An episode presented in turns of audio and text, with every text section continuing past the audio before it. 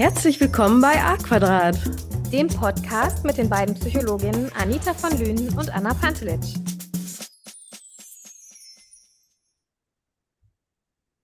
Hallo, liebe Zuhörer und Zuhörerinnen.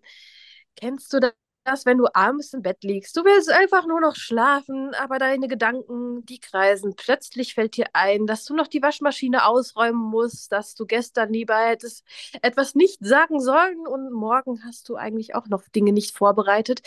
Ja, das ist typischerweise abends, aber auch tagüber gibt es so Gedankenkreisen, die uns dann so viel Energie entziehen, dass wir eigentlich gar nichts mehr machen können. Ähm, damit begrüße ich auch die liebe Anna. Hallo Anna. Hallo Anita. Wahrscheinlich kennst du das auch mit dem Grübeln den ganzen Tag. Ich denke, keiner kann sich davon wirklich ähm, ja, lo lossagen, aber irgendwann kann das Grübeln so sehr so präsent sein, dass man ja quasi tagesfüllend, ressourcenentziehend ist und dass man quasi sich auch wie gelähmt dann fühlt, weil man nur noch mit Grübeln beschäftigt ist. Ja, ja, auf jeden Fall. Ähm, Grübeln bezeichnet man ja in der Fachsprache als Rumination. Ich finde, das Wort klingt ganz Was? schön. Noch nicht gehört. Das klingt lustig. Das heißt Wiederkauen von Gedanken. oh, das passt, das passt total, ja. Ja, und man ähm, grenzt Grübeln von Sorge ab. Grübeln bezieht sich auf Situationen aus der Vergangenheit und Sorge ist ähm, immer auf die Zukunft bezogen. So unterscheidet man die beiden. Das ist ja ein Thema, was in der psychologischen Forschung noch nicht ganz so alt ist. Ich habe mal nachgeschaut und habe herausgefunden, dass man Forschung dazu erst so seit den 1980er Jahren macht.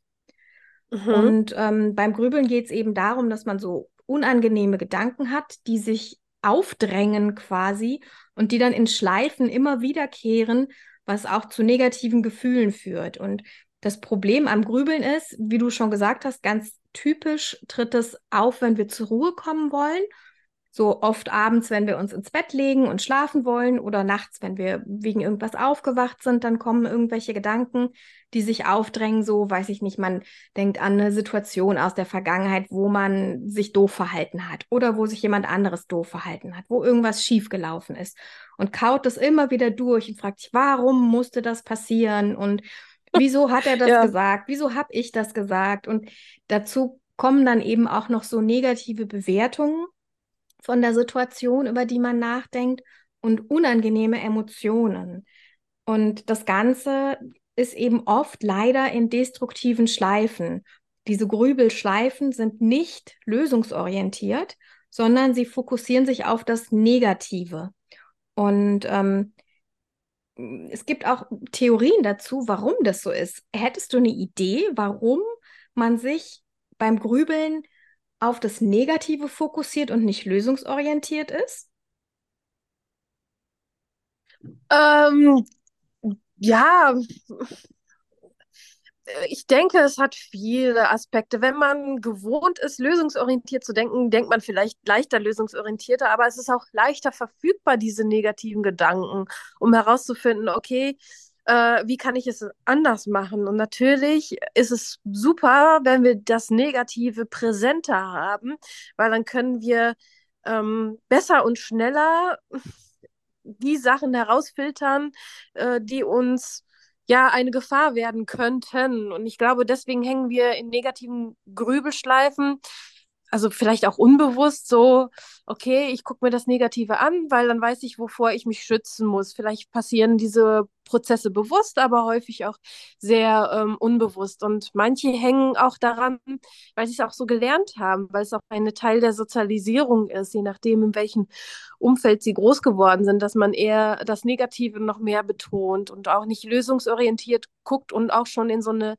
Abhängigkeit auch war oder auch ist immer noch und äh, mhm. äh, immer meint, dass die Lösungen andere finden, aber ich finde die Lösung ähm, selber nicht. So zum Beispiel. Ich glaube, es hat viele Aspekte, warum man in so negativen Gedankenschleifen bleibt. Mhm. Ja. Das Auf sind so Fall. meine Ansätze. Ja, du hast schon wirklich wichtige Punkte genannt. Ne? Also die Forschung sagt, dass so eine Neigung dazu zu grübeln, sich in so negativen Gedankenschleifen zu verfangen, dass die zum Teil vererbt ist und zum Teil aber eben auch durch Erziehung beeinflusst wird. Und da hat man festgestellt, dass vor allem ähm, Menschen, die sehr kontrollierende Eltern haben, äh, dazu neigen, dann später viel in diesen Gedankenschleifen festzuhängen. Und äh, zum anderen ist es aber auch so, dass das einen Vorteil hat, wenn wir nicht lösungsorientiert denken oder einen vermeintlichen Vorteil. Und zwar, es erschien mir ganz plausibel, als ich das gelesen habe, wenn ich Angst davor habe, eine Entscheidung zu treffen, weil dann muss ich ja die Konsequenzen tragen und es könnten ja auch negative Konsequenzen sein. Also das heißt, wenn ich eine Lösung suche für etwas und die dann umsetze, dann ist das ja potenziell auch gefährlich, weil ich könnte scheitern oder ne, ich könnte irgendwie Schaden nehmen oder ein anderer. Es könnte eine falsche Entscheidung sein. Und wenn ich im Grübeln verhafte, statt nach einer Lösung zu suchen, dann ist das wie so eine Vermeidungsstrategie, Entscheidungen treffen ja, zu müssen ja, ja, oder ins aktive Tun zu kommen. Ja. ja Und das fand ich auch plausibel. Finde ich auch, das ist ja, äh, da kommen kommen wir zum Zirkelschluss zum Prokrastinieren. Das ist ja dann auch so ein Symptom vom Prokrastinieren, dass ich dann so lange grübel, da muss ich mich ja nicht entscheiden, weil dann nachher treffe ich, wie du gesagt hast, die falsche Entscheidung. Oder wenn ich dann anfange, dann bereue ich das im ja. Nachhinein, weil es nicht dem entspricht, wie es in meiner Vorstellung oder in der Vorstellung von anderen ist, die ich mir zu eigen gemacht habe. Ähm, oder wozu Prokrastinierer ja auch neigen, ja, also Prokrastinieren meint, wenn jemand das Wort nicht kennt, Aufschieberitis, also wenn man immer sagt, morgen, morgen, nur nicht heute. Ähm, ja, wenn es nicht so perfekt ist, wie ich es mir ausgemalt habe, dann fange ich es gar nicht an. Ja. Mhm. Genau, ganz ja. genau. Mm, Grübeln an sich hat jetzt noch keinen großen Krankheitswert, sage ich mal. Das ist keine Diagnose. Also du hast die Grübelkrankheit, das gibt es nicht. Ähm, es steht aber oft im Zusammenhang zu anderen Erkrankungen. Und zwar zu mhm. ähm, Angststörungen, zu Depressionen, zu Zwangsstörungen. Da ist das ein Symptom, was relativ häufig vorkommt. Und was Grübeln eben auch macht, das ja. wirkt auf verschiedenen Ebenen. Sowohl psychisch hat es eine Wirkung, dass es den Selbstwert zum Beispiel senkt, dass es eben zu einer depressiven Stimmung, zu einer depressiven Selbstbewertung oder einer Selbstabwertung kommt. Und zum anderen hat Grübeln aber auch einen großen Einfluss aufs Vegetativum. Und da haben wir ja in der Folge zu Stress- und Entspannungsverfahren schon ganz viel erzählt, was mit unserem Vegetativum passiert, wenn wir zu sehr in einer Stressaktivierung sind körperlich. Na, dann sind wir eben sehr angespannt. Wir können uns nicht gut konzentrieren. Das kann zu Schlafstörungen führen. Das kann zu Appetitlosigkeit führen. Wir können Verdauungsbeschwerden bekommen. Ne? Es, es hat also einen riesen Rattenschwanz. Und das heißt, wenn wir dazu neigen, permanent zu grübeln, dann kann das durchaus auch eine körperliche Auswirkung auf uns haben. Und das Ganze ist dann einfach wie so ein Teufelskreis. Ja, es verstärkt negative Symptome, es verstärkt eine negative Selbsteinstellung, es verstärkt eine negative Stimmung und das wiederum begünstigt, dass wir in so ähm, Gedankenschleifen festhängen. Ja, ja, ja, auf jeden Fall. Also pathologisch finde ich das auch, wenn man halt ähm, zusätzlich zu den Gedanken halt auch die immer diese negativen Gefühle noch präsenter werden mhm. im Alltag und ich mich dann dadurch auch mein Verhalten dementsprechend ändere, dass ich ähm, dann halt dann überlastet bin, mich auch zurückziehe, mit keinem mehr rede, also jetzt so Richtung depressive Symptomatik verfalle oder was ja auch typisch ist, ähm, für Angstpatienten. Ja. Die äh, total in dieser Grübelschleife sind. Also sich Sorgen zu machen ist ja normal und ist ja auch gut und ist ja auch wertvoll.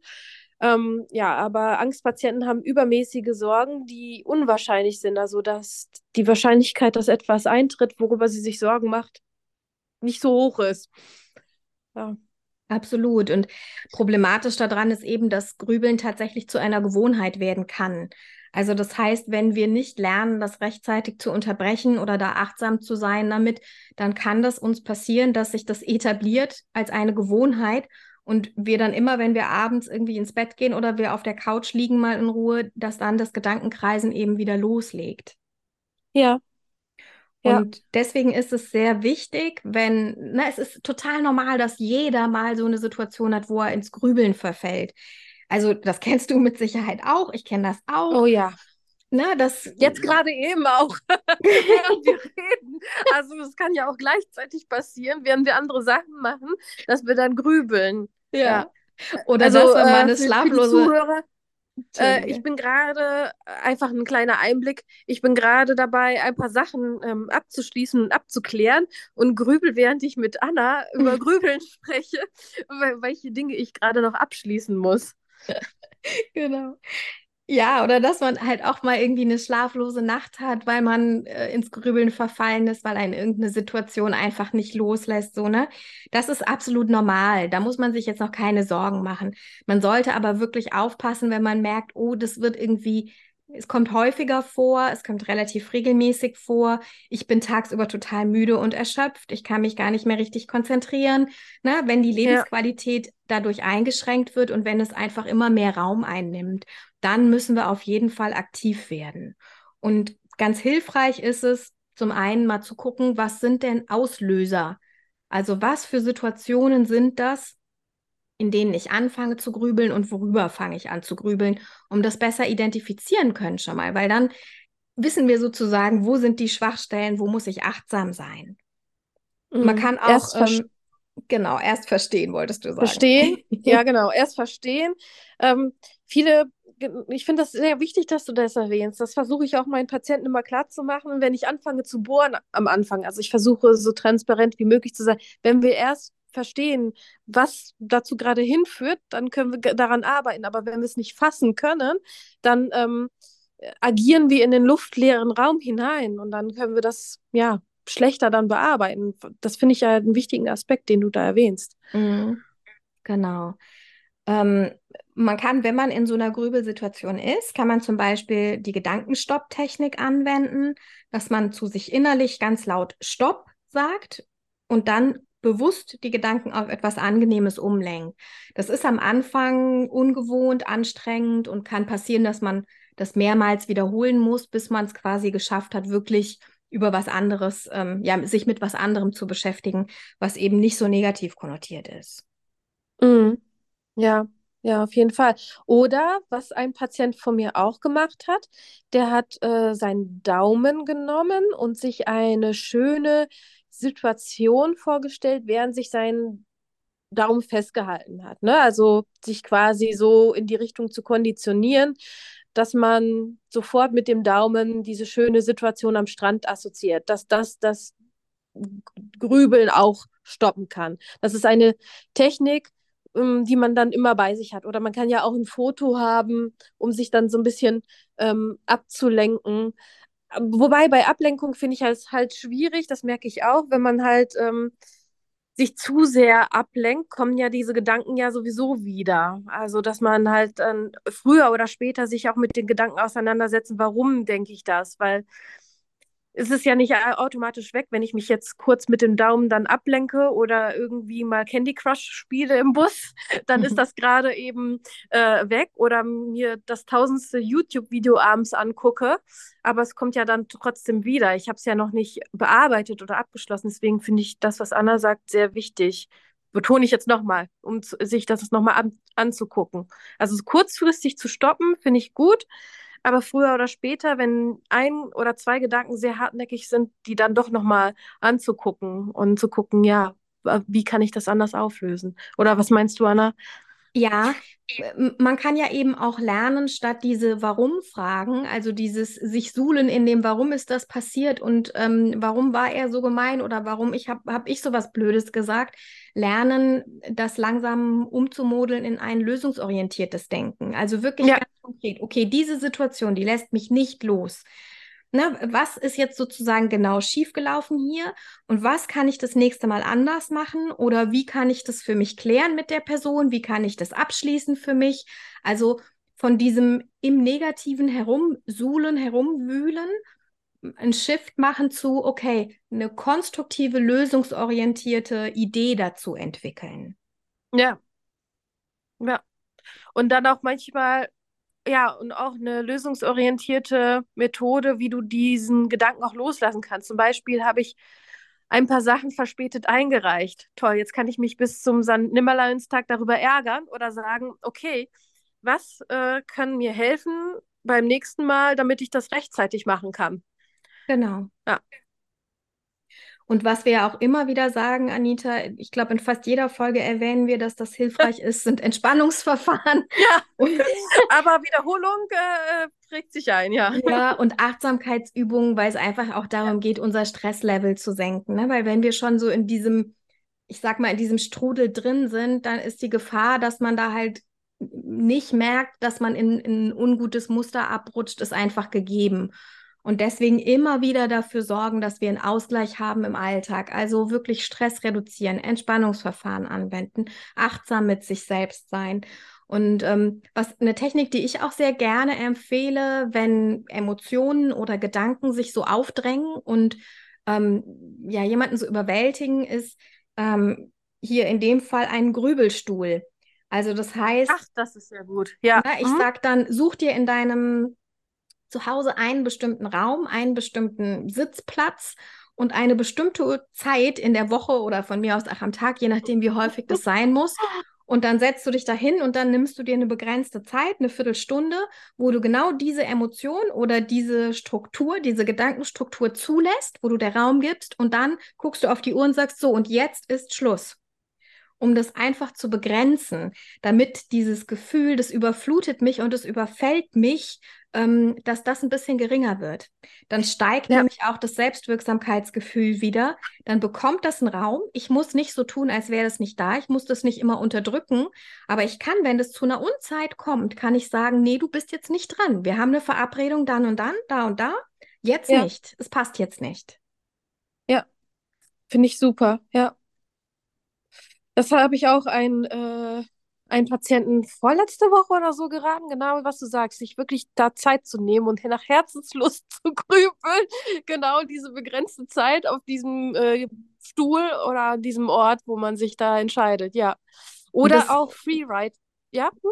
Ich wollte gerade noch sagen, das löst auch nicht das Thema an sich. Also, ne, ja. das ist keine Lösung dafür, dass ähm, ich vielleicht zum Grübeln neige ähm, aufgrund von ähm, einer Persönlichkeitsstruktur oder einem geringen Selbstwert oder einem zu hohen Stressniveau.